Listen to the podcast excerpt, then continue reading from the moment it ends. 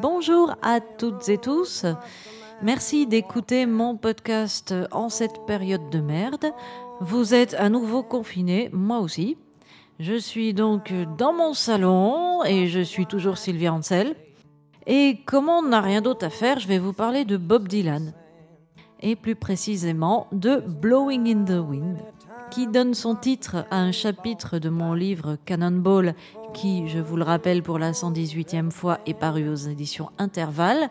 Euh, j'espère que vous avez eu le temps de vous le procurer en librairie pour pouvoir le lire pendant le confinement. Euh, bah sinon, au pire, vous pouvez le commander sur Internet en click and collect et aller le chercher à la librairie à emporter. En plus, sur votre attestation de sortie, si vous écrivez que vous sortez pour acheter des choses, vous avez le droit de sortir pendant plus d'une heure et à, plus d'un kilomètre de votre domicile. C'est toujours bon à prendre. Voilà, trêve de promotion. Euh, je vais donc vous parler de Bob Dylan. Et, euh, Dylan, eh ben, c'est difficile d'en parler. C'est un artiste tellement immense qu'il est devenu intouchable. Bon, il a même eu le prix Nobel de littérature. Et euh, c'est pas tellement que j'avais envie d'en dire du mal. Hein. Évidemment, j'aime et je respecte cet immense artiste. Mais euh, comme j'ai pas consacré ma vie à l'étude de son œuvre, j'ai peur de faire des approximations, des petits raccourcis comme ça qui seront un peu erronés et que ne manqueront pas de me signaler les fans hardcore de Dylan qui généralement sont érudits et n'ont pas forcément un sens de l'humour à toute épreuve. Donc auprès d'eux, je m'excuse et en plus je viens de les insulter. C'est génial. Bon, d'autant que je ne suis pas, vous l'avez sans doute deviné, une inconditionnelle du bonhomme. Il a certes écrit de très très grandes chansons, mais en fait, euh, ben, généralement, je les préfère quand elles sont reprises par d'autres. Par exemple, on pourrait faire euh, une émission entière sur le sujet des reprises qui sont supérieures à l'original, mais euh, je peux quand même au passage vous recommander It's All Over Now Baby Blue par les Them de Van Morrison. C'est une merveille, une de mes chansons préférées de tous les temps. Je ne résiste pas au plaisir de vous en passer un extrait.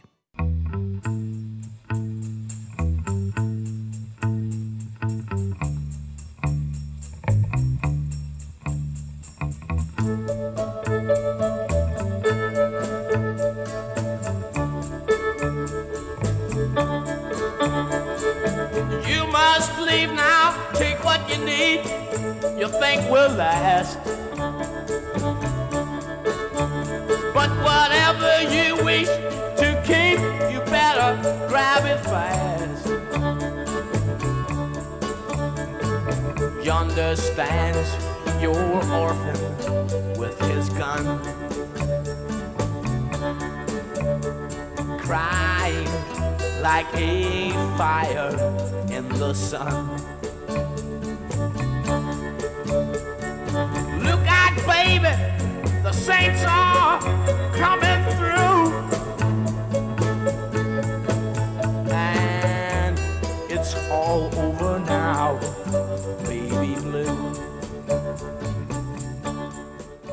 Voilà, c'était donc les M. Et euh, au rayon des reprises supérieures aux versions de Dylan, selon moi, il y a bien sûr All Along the Watchtower par Jimi Hendrix, il y a My Back Pages et Mr. Tambourine Man et bien d'autres par les Birds. Il y a Don't Think Twice, It's Alright par Frankie Valli and the Four Seasons. Et ça aussi, il faut absolument que vous l'entendiez.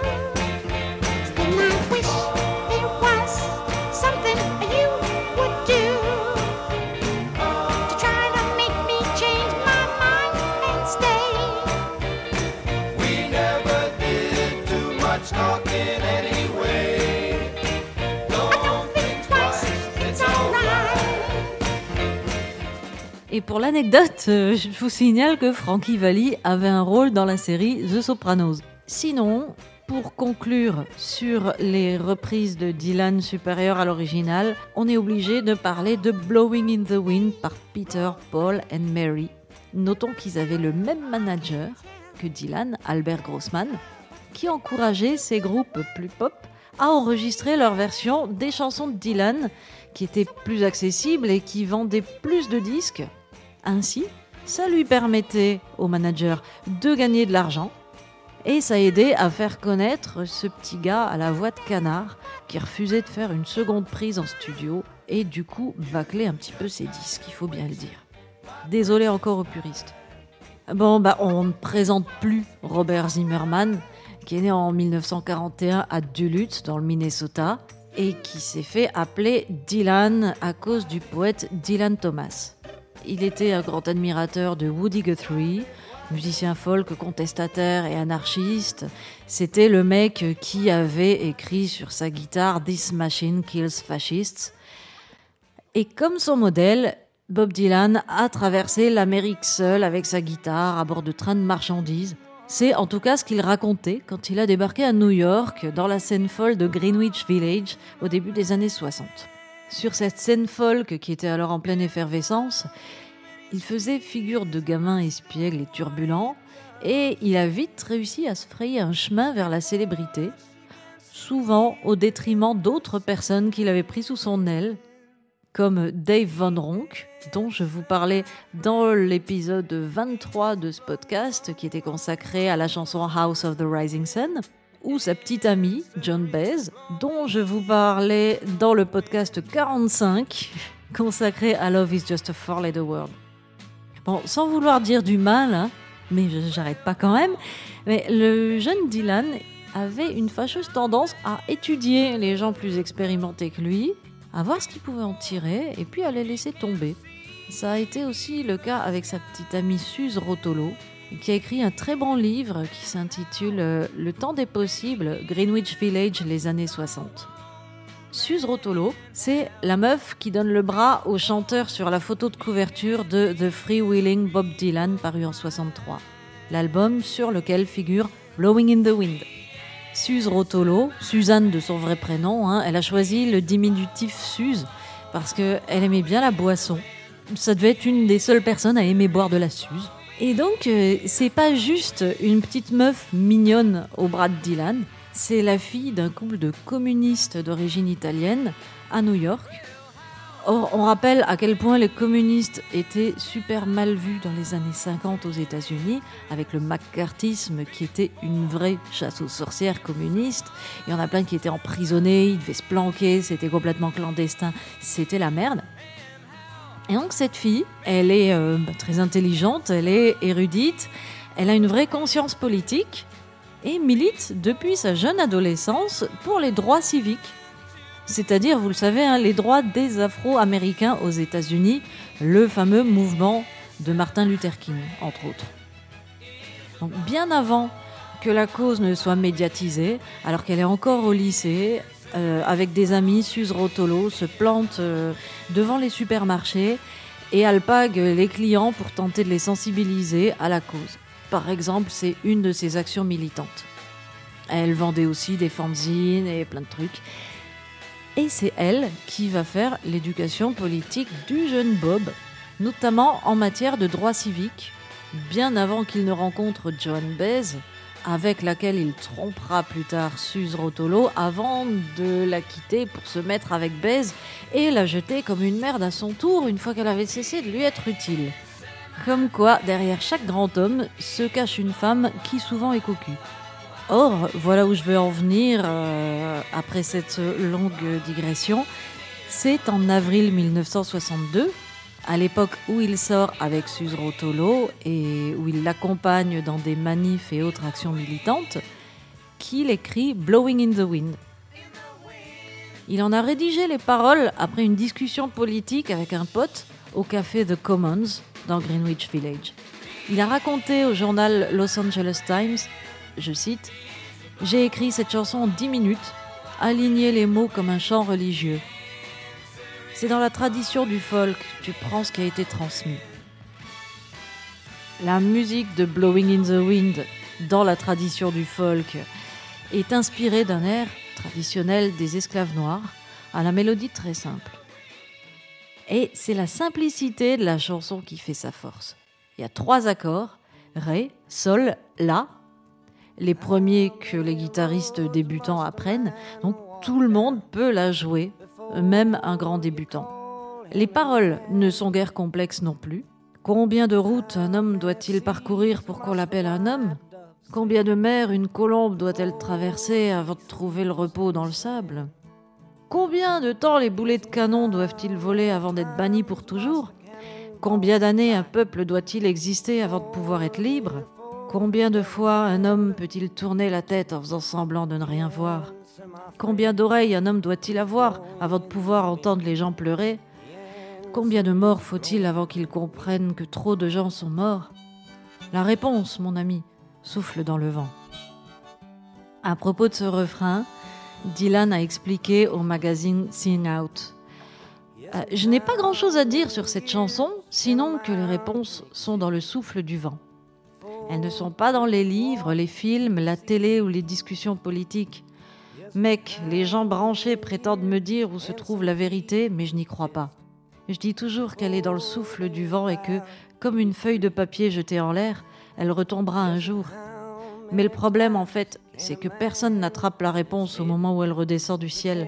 Si bien qu'il n'y a pas grand monde qui aille y voir et savoir. Et alors, elle reprend son envol à nouveau.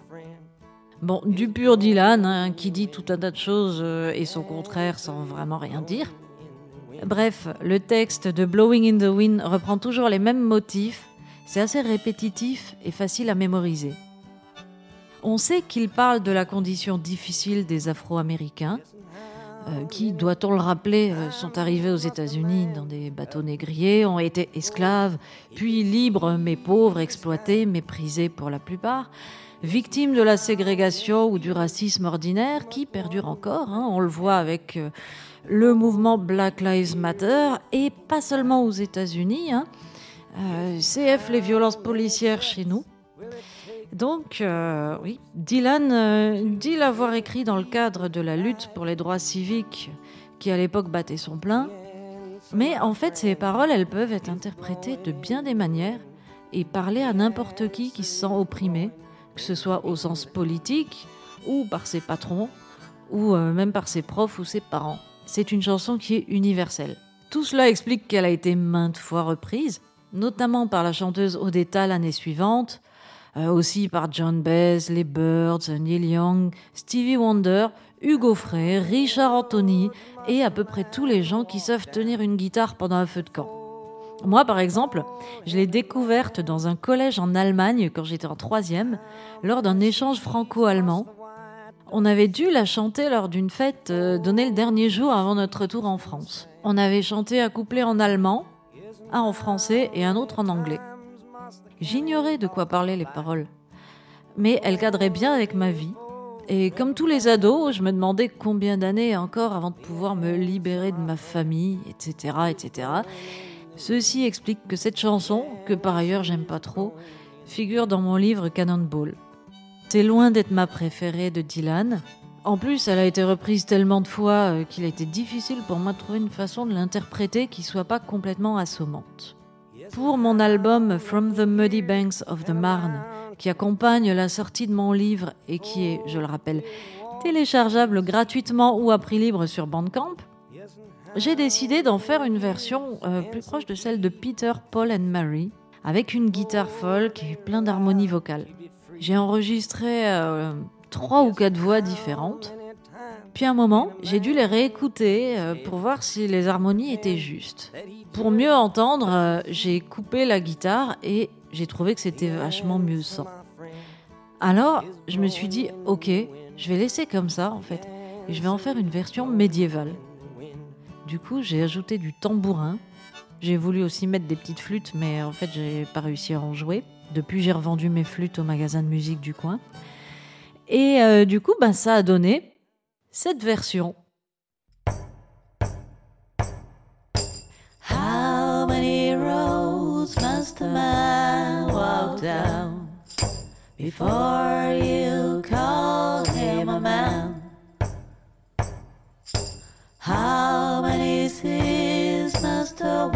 dove sails before she slips in the sand.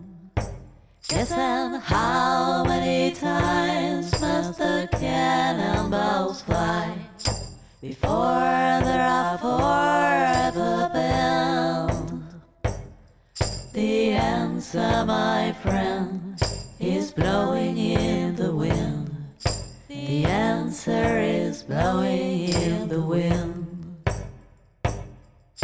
How many years can a mountain exist before it is washed to the sea?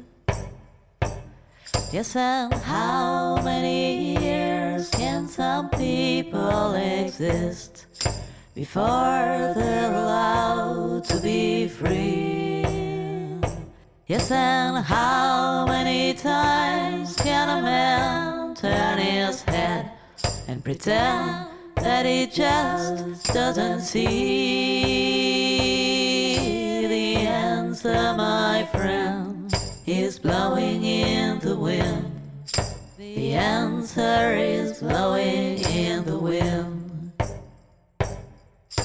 How many times must a man look before he can see the sky? How many ears must one man have before he can hear people cry? Yes, and how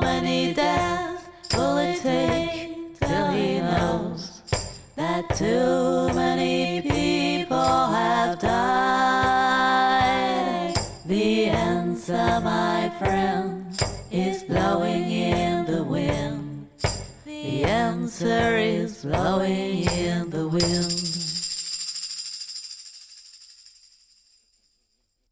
C'était la version médiévale de Blowing in the Wind de Bob Dylan, interprétée par Sylvia Ansel dans le salon. Je vous donne rendez-vous dans pas longtemps. En attendant, euh, je vous souhaite un bon confinement et je vous souhaite euh, surtout bon courage. Et n'hésitez pas à commander mes livres en click and collect sur Internet pour aller les chercher à la librairie près de chez vous. Ça vous aidera à passer le temps. Le livre est long. Il y a beaucoup de chansons. Ça peut vous faire découvrir euh, de la musique. Et euh, en tout cas, il y a plein d'anecdotes sur ma life euh, qui sont rigolotes. Bon, ben, je vous dis à la prochaine fois alors. Salut!